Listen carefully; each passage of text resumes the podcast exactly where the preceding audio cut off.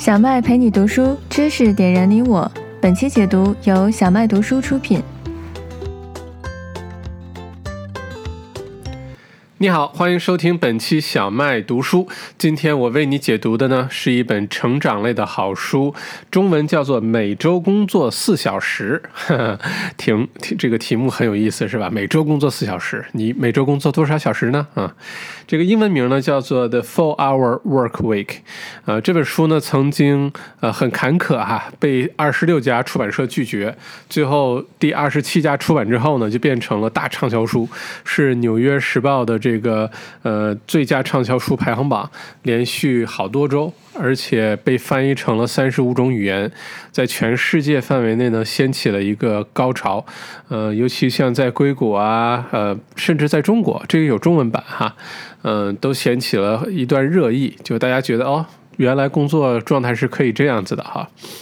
那这本书呢，其实教会呃我们很多底层的逻辑哈，颠覆了我们底层逻辑，就重新呃审视工作到底是什么啊，时间到底是什么，人生到底是什么，我们为什么要过那些呃原来以为很正常的生活？好吧，不过我们一会儿详细讲哈，简单介绍一下作者，作者呢叫做 Tim Ferris。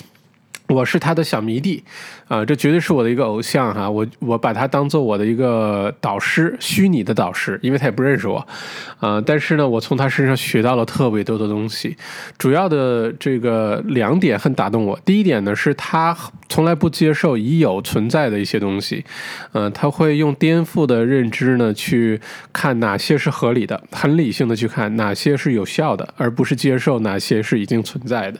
第二点呢是他特别喜欢用。自己做各种各样的试验，这个对于我们好奇心想呃好奇心强的这一类人来说呢，简直就是，对吧？这个灯塔一样的人物，因为呃好奇心想 好奇心强的人呢，就是喜欢尝试各种新东西，对吧？但这哥们儿呢是尝试的五花八门啊，包括有健康的。之后我有机会给大家读我读的他的第一本书《每周健身四小时》，那是我读的第一本书啊。后来呢，他还出了很多新书，都非常有意思。嗯，这个作者呢是一个特别神奇的人物，我给大家念一下他都经历过哪些事儿哈。首先呢，他呢被这个美国的著名商业周刊评为最有创新力的商业人物。啊，然后呢，呃，被这个福布斯呢评评为你一定要认识的一个人，然后新闻周刊，美国新闻周刊称他为世界上最值得研究的人，好吧？然后纽约时报啊，时代周刊啊，经济学人、财讯、CNN 等等，都曾经对他做过专访，而且这哥们儿特别年轻，写这本书的时候才三十岁。而且很多这个知名人物读完他的书之后呢，评价就是这个人的一生的经历啊，比乔布斯他这个人二十九年的经历比乔布斯五十一年的经历还要丰富。为什么这么说？大家看看他精彩的人生哈，他呢是普林斯顿大学呃毕业的，后来还在普林斯顿大学教授高科技创业的这个客座教授。而且呢，他是美国首位荣登单个旋转舞步的呃吉尼斯世界纪录保持者，跳舞能跳出世吉尼斯世界纪录啊！然后呢，他为三十多位世界纪录保持者，包括奥运会的，包括各种各样这个世界纪录的人呢，呃，做顾问。他自己呢是全美武术散打冠军。吼吼吼！而且呢，他去日本，呃，曾经这个学习过很长时间，获得了日本马术弓箭手的这个证书。他呢还去台湾，呃，参加了霹雳舞舞蹈的这个，呃，呃，这个呃培训，成为了一个霹雳舞的舞者。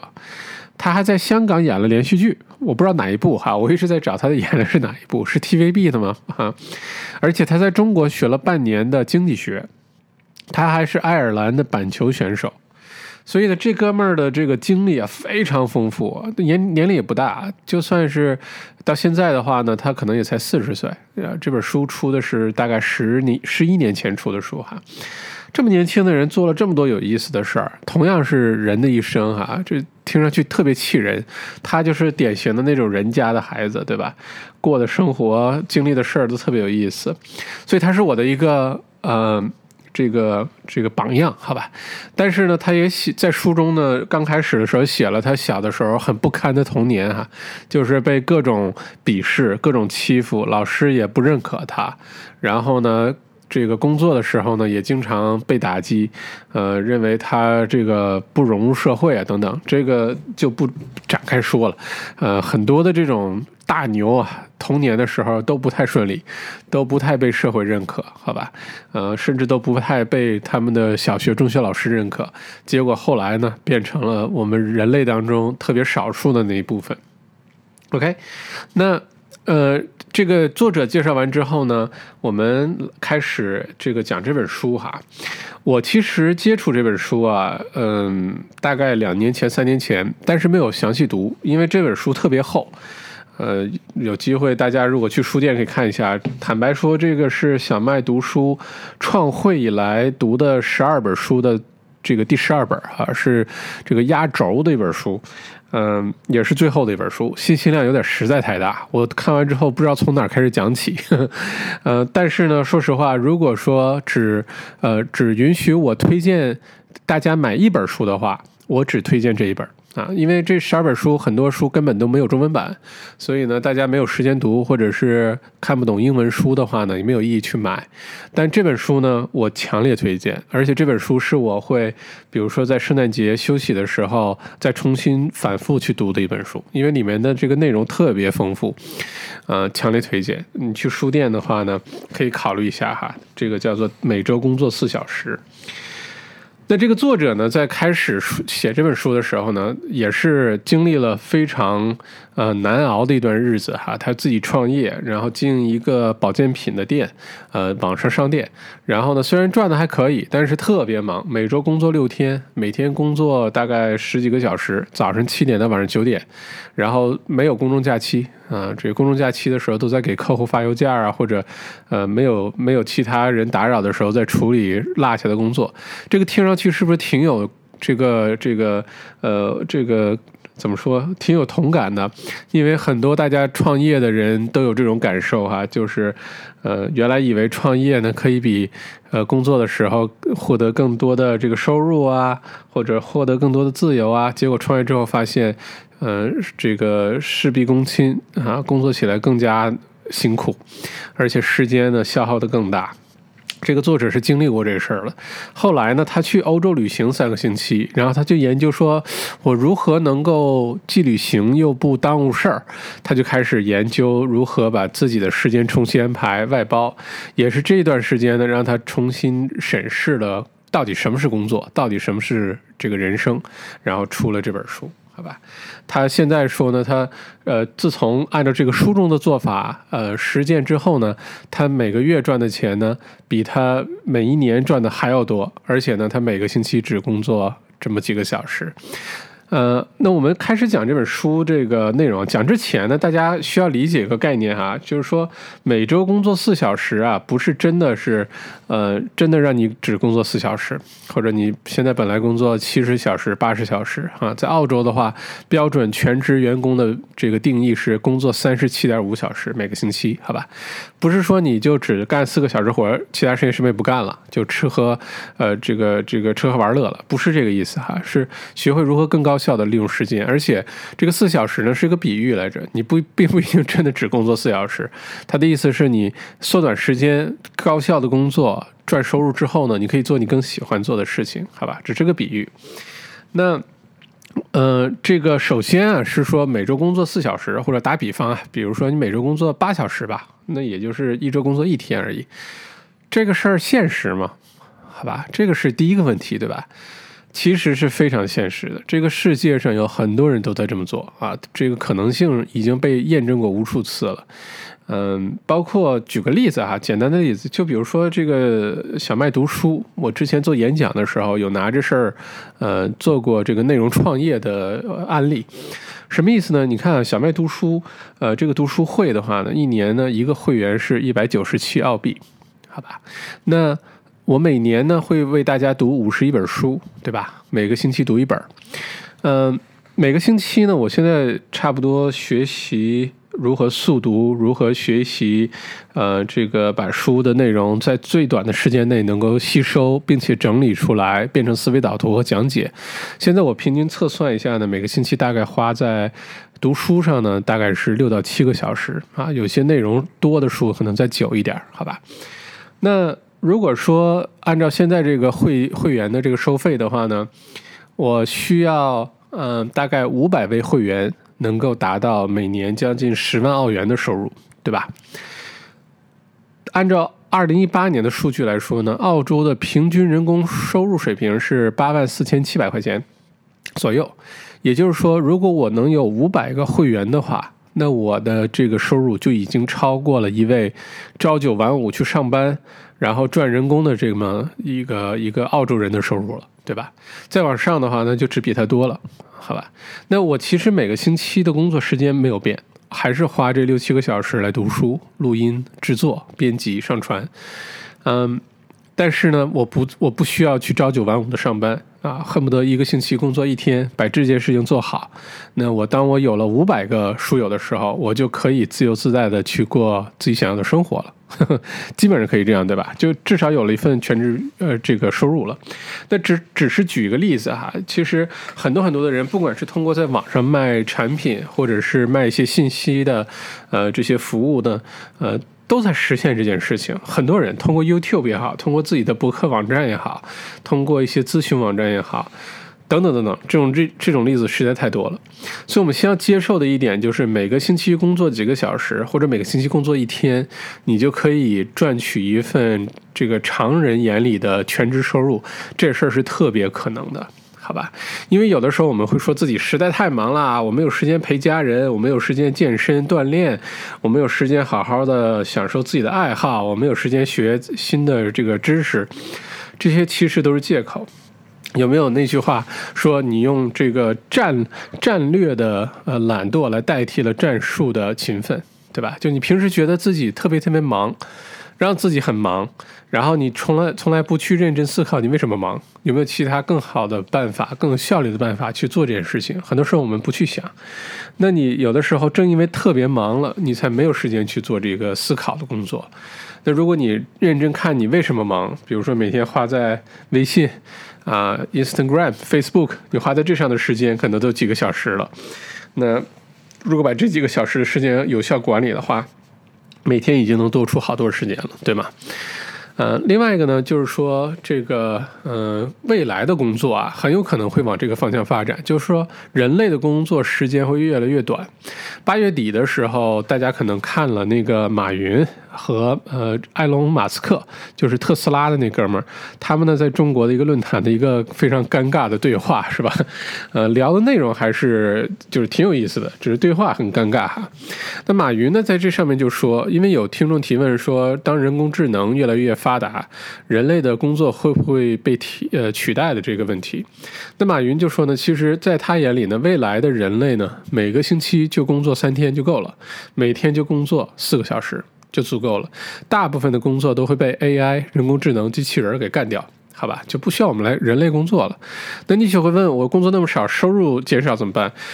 你要知道，收入这东西是一个相对的概念，好吧？你这个如果机器人来干活，假如说，假如说告诉你，将来超市一半的东西都免费了，因为都是都是机器人干出来的，或者说你以后呃这个车不需要车了。机器人帮你开车，或者是等等等等吧，就是很多的这个开销变小的时候，你的收入就不需要那么多了，好吧？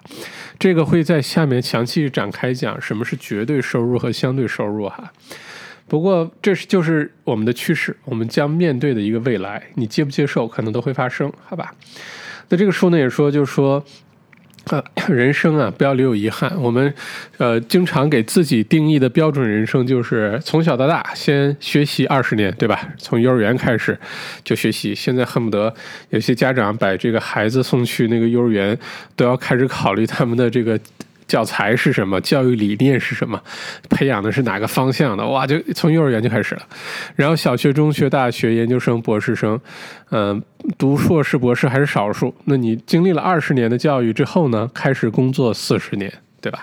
然后到了六十六十五岁退休之后呢，开始过上你的退休生活，再过个二十年，那现在的人可能退休生活可能更长，对吧？这个平均寿命会从八十到一百岁，那这个就是标准人生。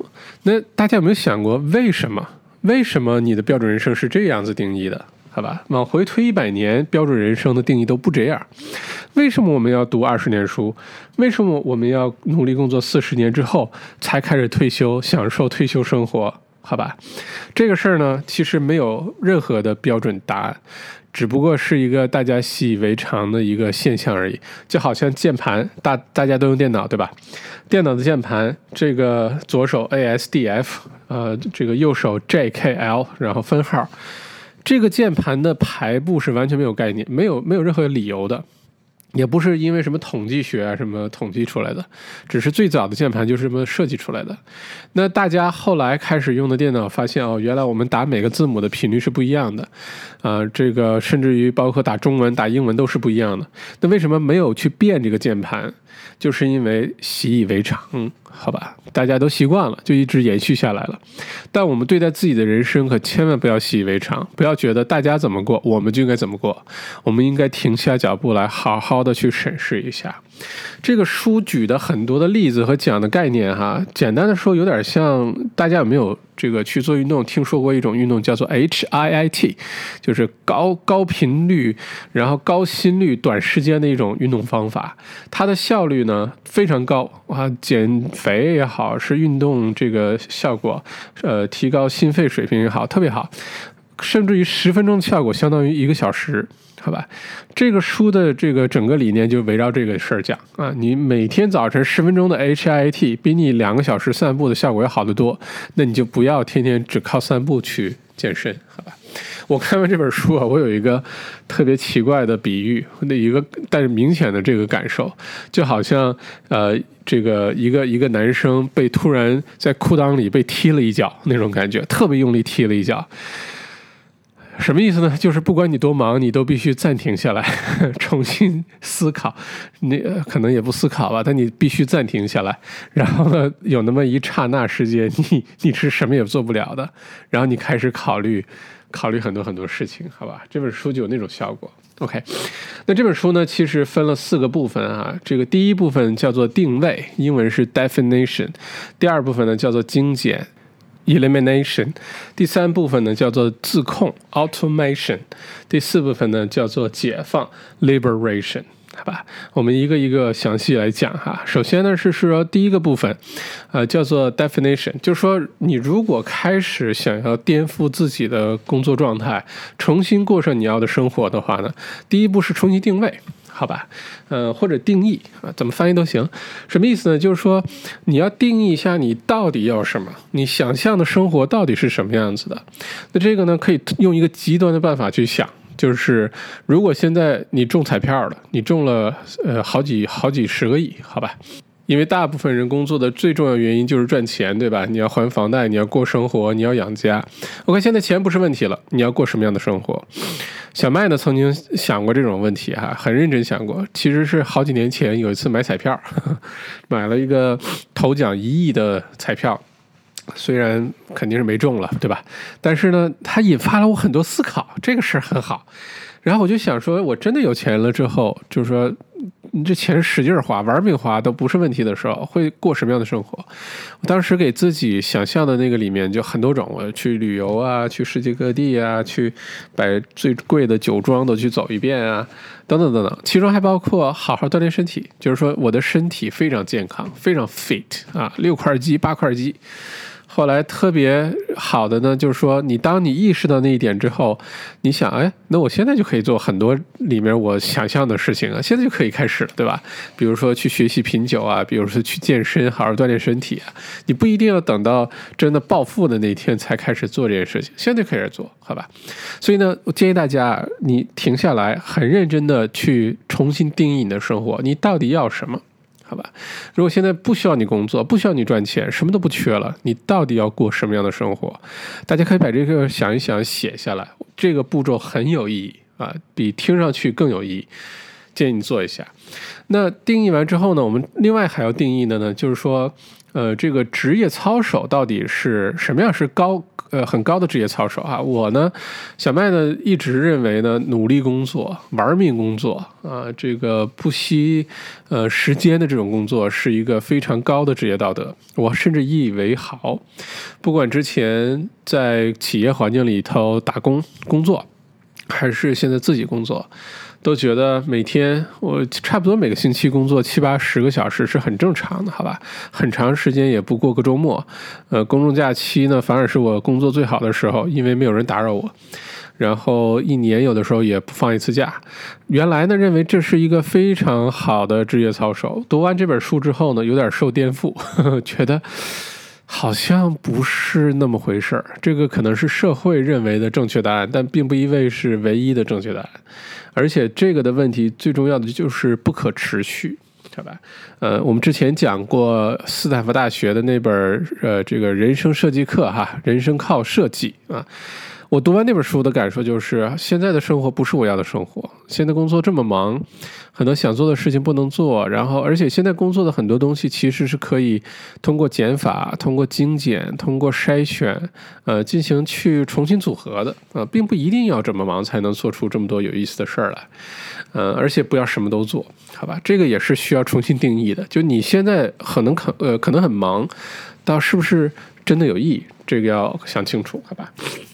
另外一个呢，就是作者呢，Tim 呢提出了一个很重要的概念，叫做“新贵”啊，新就是新旧的“新”，贵就是贵族的“贵”，就是 the new rich。啊，这相对应的就是这个老钱了，就是原来有钱的住古堡、开劳斯莱斯、养个什么特别贵的狗，再养两匹马，然后对吧？天天穿的这个呃燕尾服什么走来走去，反正电视里演那个泰坦尼克号那些人什么样，你就想象什么样吧。那是老钱，新贵不是新贵呢？其实把钱呢只放在维度的其中一个，什么意思呢？就是现在来来衡量我们人类人生啊，有三个维度，不再是只是金钱了。而是时间、金钱和精力。如果想象一下人的三个年龄段啊，你年轻的时候呢，可能时间很多，呃，没钱，但是精力很旺盛，对吧？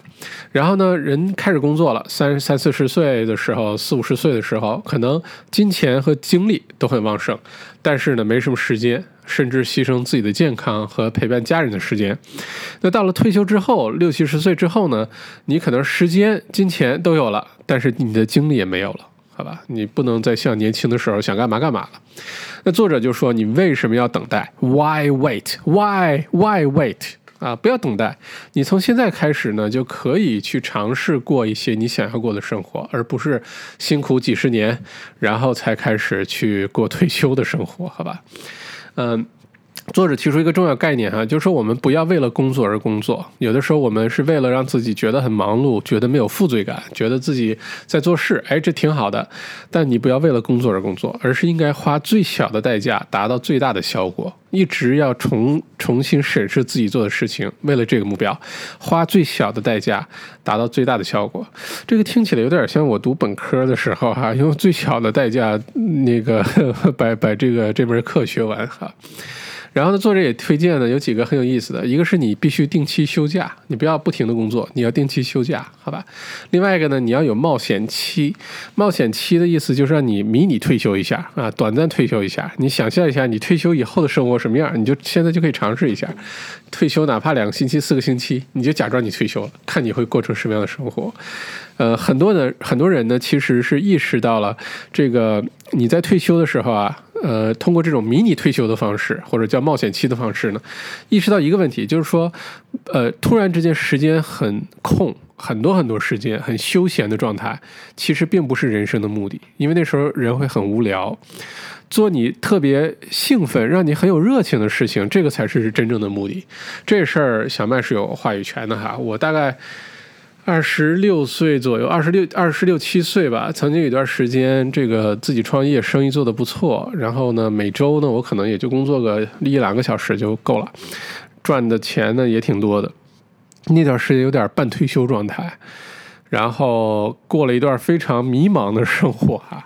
而且当时的感受很奇怪，就是我当时找不到能跟我一起玩的同龄人。因为那个时候大家都刚毕业不久啊，或者还在努力工作啊，等等，就你没有同龄人，就是跟你一起过这种加引号的退休生活，好吧，非常难。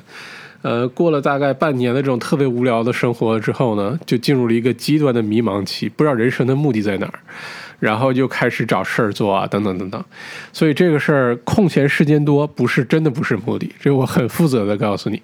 呃，但你找到一件让自己特别有热情的事儿。让你特别开心的事儿，这个才是真的目的。你像咱们之前那个人生靠设计书里面说到这个呃美好时光日志哈，我小麦呢就就建呃这个记录了一段时间美好时光日志，呃我发现让我开心的事儿特别多。你比如说这个品酒，这这个我就特别开心，去酒庄特别开心，旅行特别开心，就很多让你很开心的事儿。我有时候在想，如果这件事情是工作该多好。或者说我不用工作了，每天我都干这个，那该多好，对吧？到处乱跑，去品酒，去去看世界各地的各种新鲜的事情，那该多好。那其实这件事情看完这本书，觉得还是很有可能的哈。OK，然后呢？这个书中呢也说，我们目标呢不要说自己一定要当老板或者当员工，啊，当员工就是稳定了，你很安全的有份工作，然后呢下了班周末你也不用操心，对吧？你就很这个该该该干嘛干嘛。创业呢可能能多赚点钱，实现一些价值啊，为社会多做点贡献，但是你肯定要牺牲一些个人的时间，牺牲一些你的这个平静的心理，因为经常压力比较大，对吧？在书中呢说你不要。把自己定义为这个老板或者员工，你应该把自己定义为 owner，就是拥有者。什么意思呢？就好像你拥有一辆火车，然后呢，你雇别人来帮你开，你确保这个火车很安全，按时到达。这个是你应该有的心态。这个我们之后展开讲到底什么意思哈。这个是新贵的一个非常重要的心理状态。然后呢，就是说赚钱其实很重要，这个作者也承认赚钱非常重要。我们并没有说过的这个是一个无欲望的生活啊，就不再呃对物质的东西都不追求了，不是。但你要知道呢，赚钱是一个高质量的过程啊，而不是这个非常杂乱无章，什么赚钱干什么，然后把自己弄得特别忙，最后呢就为了追逐那一点点利益，呃，这种例子特别多哈。就是说我们身边忙的人很多，真的赚很多钱的人未必多，好吧？这就是可能这个做的事太杂或者目标太多造成的。那作者的意思是说呢，赚钱很重要，很高质量、很有效率的赚钱非常重要。而且你要理解呢，你不是为了这个虚荣的生活去赚钱啊，你不是花好几万块钱买个包、买个表、买呃或者花个几十万买辆好车去赚钱，而是你要过高质量的生活，好吧？那些虚荣的东西来得快，去的也快，都不会停留，好吧？嗯。对于新贵来说呢，这个很重要的一点呢，就是现金流，你要有稳定的收入，而且最好是被动收入，这个很重要。暴富这都不重要，好吧？一夜暴富当然好了，但是，呃，第一发生概率太小，二来未必对每个人都是好事儿。呃，我们不要期待这种暴富，我们期待的应该是一个稳定的现金流、被动收入。好吧，呃，新贵呢还有一个特点就是，虽然可能目前在做自己不喜欢做的事情，是为了赚钱也好，做准备也好，但是都有一个明确的目标，呃，为了追逐自己热爱的事情呢，会逐步的按照自己的目标去实践，然后来摆脱那些自己不愿意做但现在必须做的事情，然后开始过上自己想要的生活。它是一个一个一个循序渐进的过程哈，你只要有这个想法了，这事儿就好办了。另外呢，新作为新贵呢，这个作者也呃建议大家呢，你要很认真的审视现在自己做的事儿，然后问你自己一个问题，好吧？就说，如果你现在停下手中做的事儿，你跟身边的人、周围的人，包尤其包括你身边最近的朋友啊，什么闺蜜啊什么的，如果你做的事情跟他们的事情都截然相反，会发生什么事情？好吧？呃，因为马克吐温说过一句话，说当大多数人都在做一件事情的时候，他就开始慌乱了，他就开始必须要做相反的事情了。这个是他对人生成功的一个定义，好吧？嗯，而且呢，作者也鼓励大家问自己一个问题啊，是说，如果你什么都不变，好吧？你认为改变这个太恐怖了，呃，太多不确定性了。好，如果什么都不变的话，按照你现在的生活继续过下去，过五年，过十年，过二十年。生活会变成什么样？你会失去什么？好吧，如果你没有采取任何行动，你继续现在的轨迹会失去什么？一定要认真问自己这个问题，好吧？呃，这个问题会很让很多工作的人迷迷失自己哈，就觉得现在工作的状态能看到未来二十年了，知道自己二十年以后什么样了，所以就突然之间迷失了，不知道我是不是还要再继续干这件事情了。你有这种迷失状态实在太好了，因为说明你开始思考人生了，你距离颠覆自己的这个生活轨迹不远了，好吧？呃，而且新贵呢是不等待退休的。刚才我们说到了哈，这个学习二十年，工作四十年，然后才开始退休。作者呢就是说，退休这概念呢其实是有问题的。退休什么意思？就是说你对你工作的这个做的事情呢是一种解脱，是我终于工作完，攒够钱，攒够养老金了，我可以不干这事儿了，我可以去退休了。那退休可能是个伪命题，这个在人类历史上可能是个伪命题。我们不需要，呃，把人生最好的年华，这个留到最后的人生岁月当中去才去想象哈。我们从现在就可以开始，呃，这个是可以设计出来，可以通过一些非常颠覆性的想法和具体的行动去做到。所以不需要等这个按照正常人生轨迹去过此生，好吧？嗯。那作者给出了新贵哈的 new rich 的真正定义，就是说，呃，金钱只是一方面，金钱是必要的，好吧？稳定的收入这都是必要的，但金钱和自由和时间这三个加起来才是一个完整的衡量标准，而且呢，精力比你的物质更重要。精力比物质更重要，也就是说，刚才举的例子，比如说你花个几万块钱买个爱马仕包，那你天天拎着包，你觉得你很开心，对吧？你这几万块钱有可能可以让你周游世界两三圈了，也说不定。买机票、住酒店，可以出去好几天了，能让你经历很多很多有意思的事情。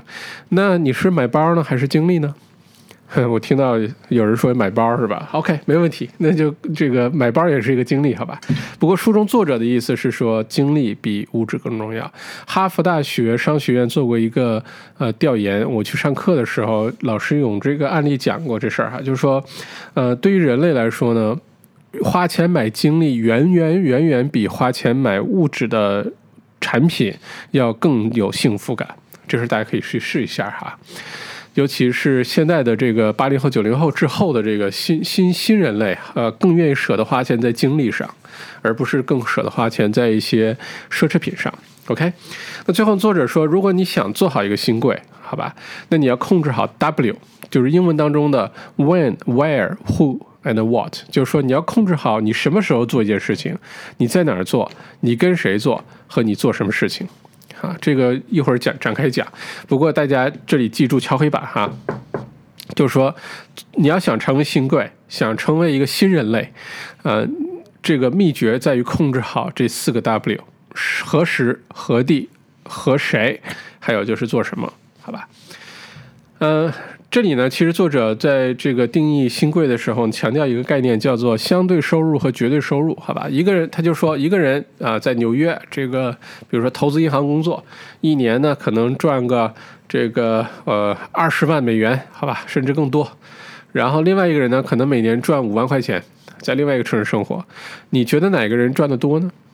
我们常人肯定认为是赚二十万赚得多，对吧？这个年收入。那作者呢，在这里有详细展开举例，就是说。这个收入啊，绝对收入没有太大意义啊，只有相对收入才有意义。什么意思呢？比如说你绝对收入，你是一年赚二十万，但你在纽约，你的生活成本特别高，对吧？你出去吃顿饭好贵，你的租金很贵，你还房贷特别贵。然后呢，你可能二十万每年花费就花费到十五万、十八万，甚至更多。然后嘞，你的这个呃。你要工每个星期工作八十个小时才能赚这二十万，另外一个人虽然每年只赚五万，但每年可能只呃每个星期可能只工作十个小时，而不是八十个小时就能赚到了，而且他的生活成本可能特别特别低，好吧？那在这个相对情况下呢，这五万可以给你的生活品质、给你的呃自由、给你的时间，要远远超过你在纽约的这份工作，因为你离开纽约你就没有这个这个工作了，对吧？所以呢，这个收入啊是一个相对概念，这事儿我绝对认可。大家有没有想过，说这个咱们之前讲的那个呃七步为营 （Seven Steps to Wealth） 里面有个数据说，这个澳洲的人的平均收入水平，哈，这一年八万多澳币的收入水平，呃，如果你能达到澳洲平均水平，你就超过地球上百分之九十九点二的人的收入水平了。好吧，你就是富人了，但是大家不觉得在澳洲好像有份工作赚了这个钱，你就真的是富人的感觉？肯定不是，对吧？一来税你要打税，对吧？拿到手就是六万了。二来呢是是一个生活呃成本很高的啊，物质这个物价水平很高的，你真的赚个八万多块钱，说实话也就是够生活，你真的是不太可能发家致富，或者是很多很多爱好，或者是每年到处去世界各地旅行，这事儿可能有点难度。好吧，因为它是一个相对的概念，不是绝对的概念。甚至于说，书中作者也说，很多的这个百万富翁，你一年赚一百万，你一年花一百二十万，你还不如一年赚十万，但你每年只花三四万，然后过你想要的生活那个状态，对吧？呃，一会儿呢，我会 展开书中说的这个在世界各地生活这事儿哈，你就理解这个概念了。不过大家记住，收入这事儿是个相对概念，好吧？不是你赚的越多，绝对收入越高，你就一定能过上好的生活。OK，理解了这些什么新贵啊，理解了这些定义呀，你知道你自己要什么了呢？在第一步的最后一个非常关键的一个环节，就是系统重启，就是你下定决心，OK，我要开始给自己重新定义人生，我要开始给自己重新规划我的路径，好吧？不能沿着不是是别人过这种生活，我也要过这种生活，好吧？这个未必是有道理的。那到了第二步呢，就是精简 （elimination），什么意思呢？就是说，我们现在啊，这个每天特别特别忙，呃，其实不怪我们自己，因为这个世界上现在信息实在太多了，事情实在太多了，我们面对的机会特别多，诱惑也特别多，好吧？那如何呃成为新贵呢？就是要学会精简，一定要让自己的生活变得简单。学会，这就是我们常说的做减法，对吧？呃，这个作者呢提出了一个很有意思的一个一个一个概念呢，叫做选择性忽视。啊，选择性忽视，就是说，不是给你什么信息你都要看的。就比如说，我们每天看电子邮件这事儿，电子邮件这事儿已经是我们生活当中最大没有之一啊，最大的一个干扰我们生活和注意力的一件事情。嗯，这个你拿着手机，智能手机原来是黑莓，现在是苹果、三星、华为，啊。随时随地能收邮件，这事儿真的是好事儿吗？可能还未必是，好吧？让我们现在人的信息过载，不停的打断你现有的生活，让你每天盯着手机看，然后？发信息、回邮件、看微信。这个真的不应该是我们这个正常状态的生活，好吧？那作者推荐就是我们来一个 information diet。diet 在英文当中呢有节食的意思哈。那信息节食就是我们要选择性的忽视很多的信息，那些跟我们不太相关的、不重要、不紧急的，就你可以暂时忽视它。忽视它不是不处理它哈，是让它延迟。你可以之后有时间，统一时间再去处理它，而不是什么时候邮件进来、信息进来，你就要去处理它。这事儿我觉得特别特别有启发，好吧？那作者呢就出了一个小妙招啊，他就说你给你的电子邮箱呢，首先呢，你把你手机啊、电脑的这个电子邮件的自动提示功能都给它关关关静音，好吧？必须是你主动去查邮件，而不是邮件来查你。这是第一步，另外一个呢，是你是给自己的邮箱呢设立一个自动回复啊，因为大家去度假什么的时候，有的时候会设立一个自动回复，对吧？不好意思，我现在在休假，这个事儿要特别紧急，你给这个号码打电话，然后否则的话，我回来之后再处理，对吧？作者呢就说他给他的邮箱就会加一个这个，是说，呃，为了我的工作效率更高，可以把更多的事情做得更好呢，我每天现在只检查两次电子邮箱，一次在中午十一点，第二次在下午四点。如果这件事情非常非常非常紧急，你可以打电话给我，否则的话呢，我就在这个时间回你邮件。然后作者呢，这个这自动自动回复哦，就你发邮件给作者，你就会收到这个哦，你就知道哦是这样，好，那我不着急了。如果着急你就打电话了，对吧？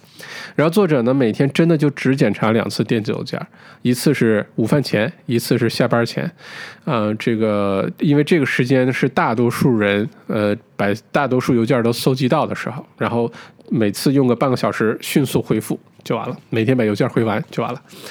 我觉得这事儿启发很大，我觉得我也要开始这么做啊！这个星期一开始就开始把这个设置个自动回复，每天只检查两次邮箱，没不是手机一震，是这个呃呃 Apple 手表一震，你就要去开始看邮件回复邮件。这一天浪费在这个上的时间特别多。当我们开始批量去做一件事情的时候呢，其实可以省下大量的时间，好吧？一天要是能省下个一两个小时处理邮件的时间，哇，那已经了不得了，好吗？嗯，另外呢，作者说一个很有意思概念，就是说你知道的越少，有时候效率越高。有时候信息太多的时候，你效率反而不高，好吧？嗯，再有呢，我发现大家这个微信也是哈，我觉得应该是把你特别重要的人，你身边的亲友啊，呃，男女朋友啊等等，你把他的那个提醒打开，其他人全都静音。我不知道有没有这功能啊，我去研究一下。就是说微信这事儿也是，我每天就回复两次微信 OK 了，不要每天盯着手机，天天没事儿了刷朋友圈或者回微信，真的太浪费时间了。有这时间可以做好多有意思的别的事儿，好吧？嗯。然后呢，就是说，这个讲到精简这块儿呢，讲到一个特别有意思的事儿，就是说，有的时候呢，我们会显得忙碌，好吧？为了忙碌而忙碌，但是呢。未必真的高效。那书中这本书的作者 Tim Ferriss 呢，是八零二零法则的这个一个忠实的读者。这本书将来小麦读书的读呃，这个一定会把它拿出来详细给大家讲解哈。我之前看过这本书，好多年前小的时候看的，当时没太看懂，现在看来好像应该认认真真看一遍。八零二零法则意思就是说，很多时候我们用百分之二十的时间达到的效果或者获得的收入呢，是整个的百分之八十。好吧，百另外百分之八十，你虽然觉得很忙碌，花了很多时间，但有可能效果只有整个的百分之二十，这个是真理。这个二零八零这个比例有可能会变，有的时候是百分之十、百分之九十、百分之三十、百分之七十，呃等等，但是这个原理是一模一样的，就。它可以应用在健身上，可以用在工作上，可以用在你身边的朋友上。这个应用范围特别广，人类的这个规律特别神奇，都很适用。那作者的意思就是说，你要善用八零二零法则，你只做那些特别重要的事情，好吧？你花百分之二十现在的时间去做那些能帮给你百分之八十效果的事情，另外那百分之二十的事儿就不做了。啊，那你可有可无的事儿不做了，然后你能省下来百分之八十的时间去做你真正喜欢做的事情，这事儿特别特别有意思，好吧？你想精简，想要你从每周工作七八十个小时，或者每周全职上班三四十个小时，变成每周只工作个半天、一天、一天两天，八零二零法则是帮助你的最重要的一个理论依据，好吧？嗯。然后下一个呢？作者提出，在精简这个步骤里呢，还有个重要的法则，叫做帕金森法则 （Parkinson）。这不是让你得那个老年痴呆那帕金森，浑身乱抖那个，不是那个。帕金森法则的意思是说呢，你给一件任务，人类特别有意思啊，大脑的工作原理，你给一个任务多长时间，你就会把这个这个时间充满。什么意思呢？你比如说，你想复习考试，你说我需要。两个星期时间复习，OK，那你可能就把就就花两个时间两个星期时间，但这两个星期时间效率可能未必高。你可能坐在电脑前玩玩扫雷，嗯，看看 YouTube，看看 Instagram，反正平时不干的事儿你可能都会做，对吧？如果你说我只有这最后二十四个小时我要复习考试，不不呃不吃不喝不睡，我要把这个考试考过准备。你知道吗？这二十四小时准备的这个信息量啊，可能比你那两个星期准备的还多。也就是说，我们要给自己约束一个时间，定一个时间，好吧？每周，比如说现在有枪指着你，你每天只能工作两个小时，每天啊。但是你要把你所有的工作都做完，你猜你能不能做到？我猜啊，大部分人都能做得到。好吧，有可能有些特殊的行业，你说你是牧师，你是老师，你必须去上课，你必须去怎么样？那是另当别论。但那个也需要中间必须停顿下来休息，否则你会出现工作的那种疲劳和厌烦。你中间不停顿的话呢，你不会再重新呃这个 recharge 给自己充电，然后再更有激情、充满能量的去继续做你的事情。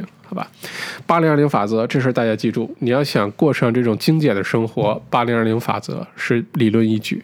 之后我也会为大家解读这本书，好吧？OK，然后呢，这个，嗯，帕说的帕金森法则，其实还有个很实际例子，就是大家有没有觉得，如果你家特别大，你就会把这家填满各种垃圾，买各种没用的东西回来；如果家小的时候呢，反而就不会买那么多东西了，好吧？也是帕金森法则的一个使用哈。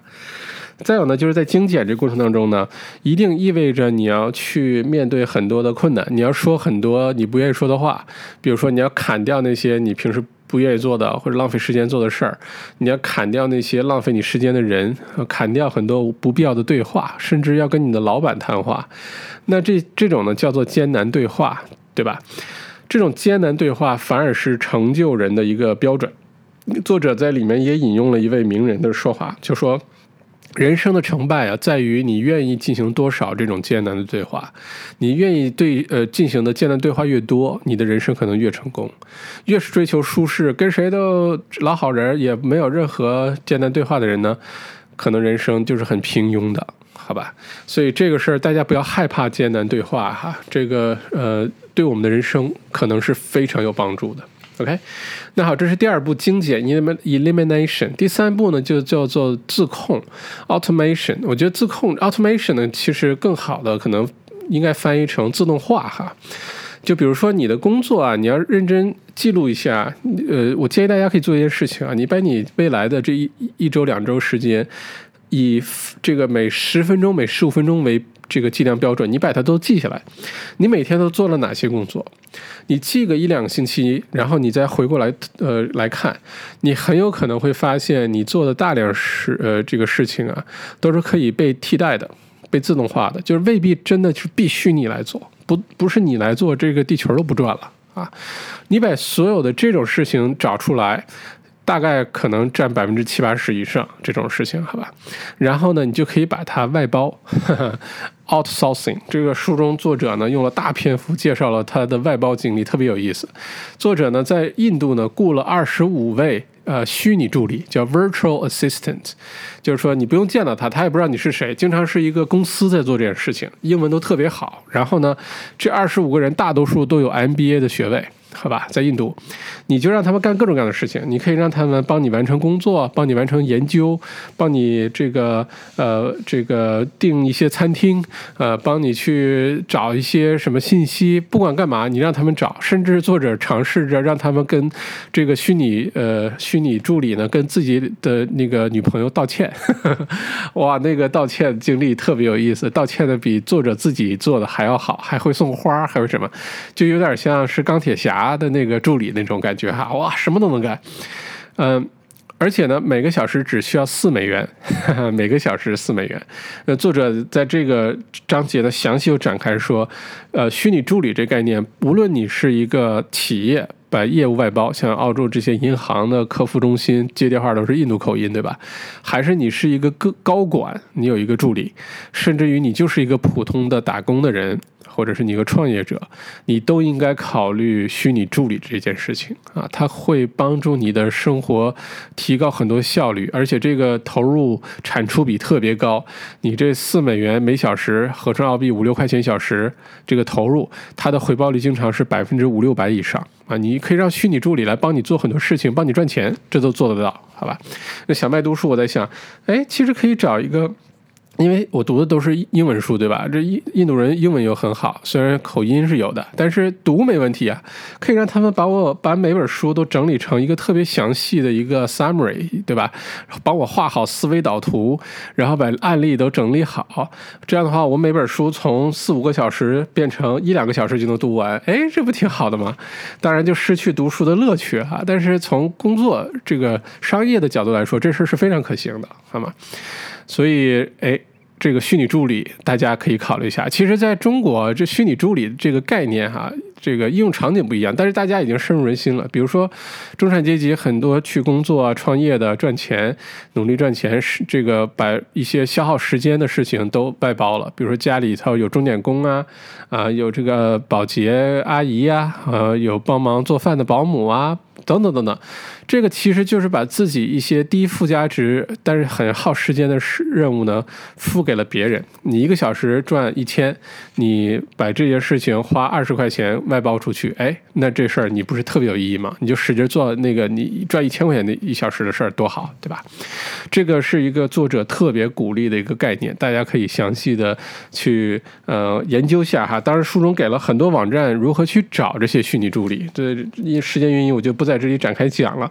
如果你感兴趣的话，可以留言，或者之后咱们先下书友会的时候，大家可以讨论这事情哈。我打算呃试着找一个虚拟助理，从每个小时呃每个星期去几个小时开始试一下，看到底怎么样。OK，另外呢，作者也说，你可以利用地域的这个差价和外汇差，什么意思呢？比如说你赚的是美元，赚的是澳币，但你在泰国生活，或者你去一些这个消费水平不高，但是生活水平可以用低代价就能获得很高的这个呃生活标准的这个这种活法，就是真正意义的全球公民哈，global citizen，你就全球到处飞。澳这个作者现在就这样，就是每天到处乱跑。不一定生活在哪个地方，他甚至可能专门跑到澳洲生活的时候，计划好每年来这儿，比如说看牙、洗牙，因为他认为澳洲的牙呢，牙科呢比美国便宜，就等等的。你只要提前都计划好了之后呢，你可以在全世界到处乱跑，然后利用汇率和这个物价水平的不一样呢。依然达到同样的水平，达到同样的效果，但你的付出的代价可能是非常非常少的。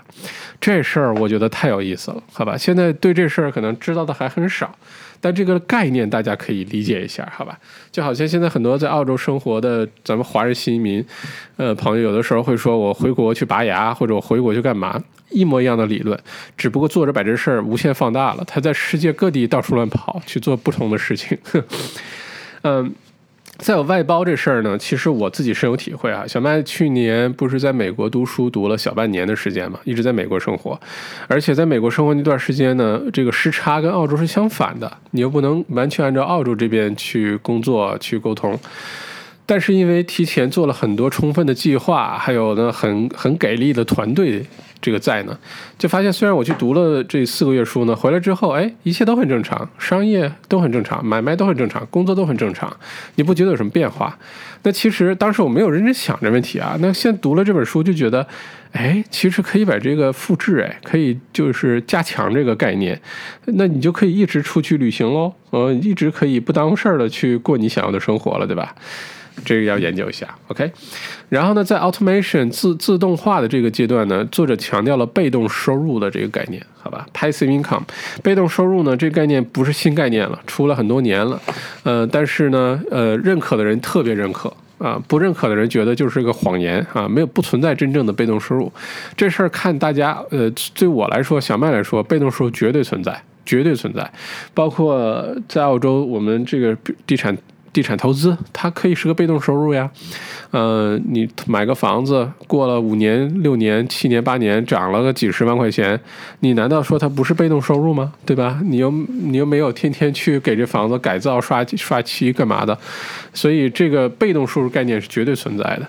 而且呢，作者非常强烈推荐的一种这种获得被动收入可以外包、可以这个呃指数级增长的一个创业的行业，就是信息行行业。好吧，作者自己也是多本畅销书的作家，写了这本书之后又写好几本，你就知道了。这些聪明人做了一件事情，后来他又继续做这件事情了，这就是给我们最大的启示和秘密，对吧？那现在小麦读书，我觉得就是，哎呀，我也要好好把这小麦读书做一做，这也是信息产品，对吧？它满足可指数级增长，可以这个每周工作几个小时，然后可以周游世界，哦，这都满足这条件，所以。哎，不错不错，研究一下，好吧。那第三步自动化之后呢？第四步就是 liberation 解放，什么意思呢？呃，我们回过头来简单总结一下，就是说你重新定义了你的生活，你重新认识了到底工作意味着什么，你的人生如何去度过，然后呢，你跟谁在一起这个度过时间，做什么，在什么时间做，在哪儿做。然后呢，把这些都想明白了，是你想成为新贵了，好吧？你不想过那种乏味的朝九晚五，甚至于每周工作七八小时的生活了。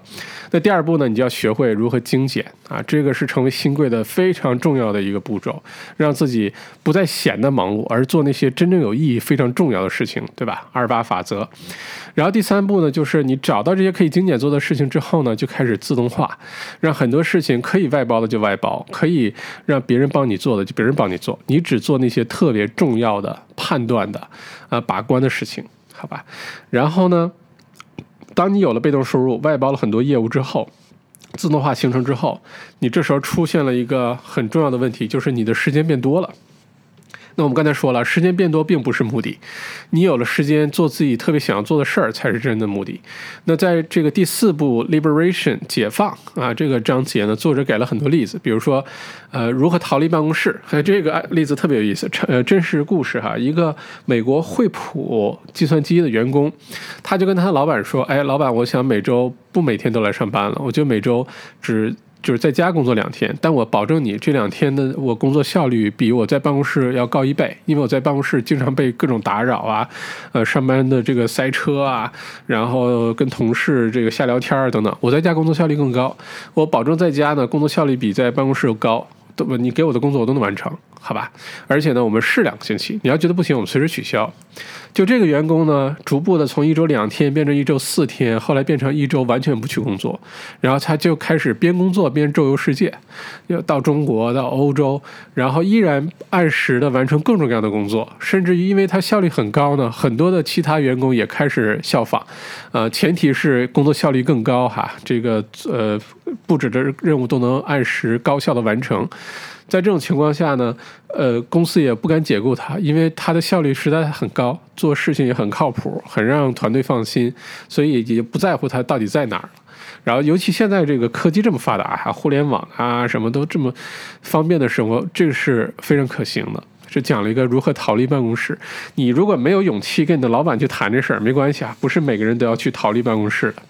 然后呢，就说如果说你想要过这样生活，但是你的老板就不肯，你的老板是一个 old school，对吧？就觉得你必须每天老老实实坐在这儿。我之前经历过这事儿哈，我小麦刚呃毕业不久的时候呢，曾经在一个呃中国的电视机品牌在澳洲的分公司的一个代理。华人公司工作过一段时间，所说一一一段时间可能就一两个星期吧，特别郁闷。就面试特别顺利，然后呢，面试进去之后呢，开始工作了。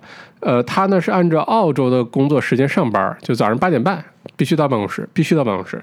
然后呢，但你必须按照中国的下班时间下班，因为你要跟中国团队这个沟通啊，什么采购信息、产品信息啊等等。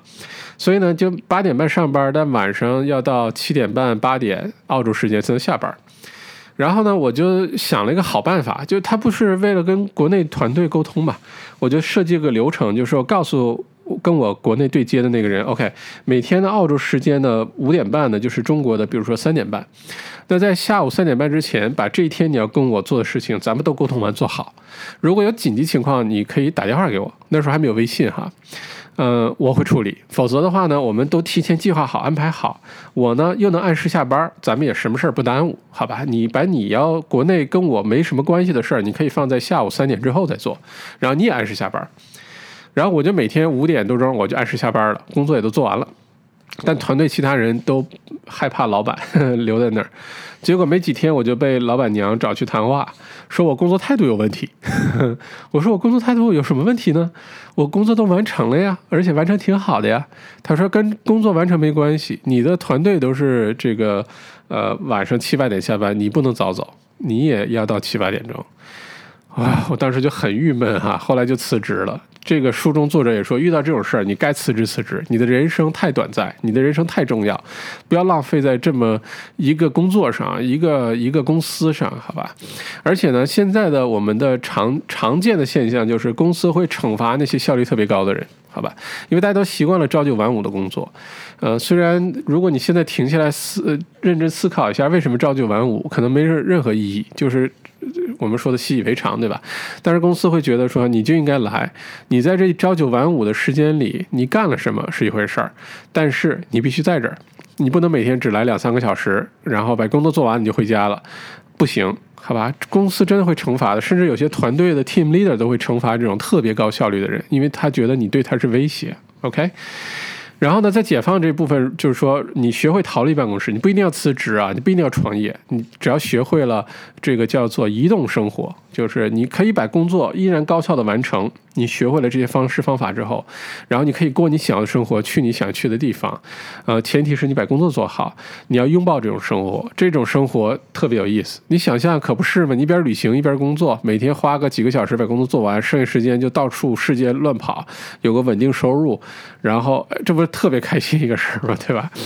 呃，所以这种边工作边旅行啊，其实是小麦给自己设计的人生的一个重要的部分哈。呃，这个每次旅行的时候我都特别开心，去世界各地的时候我都特别特别开心。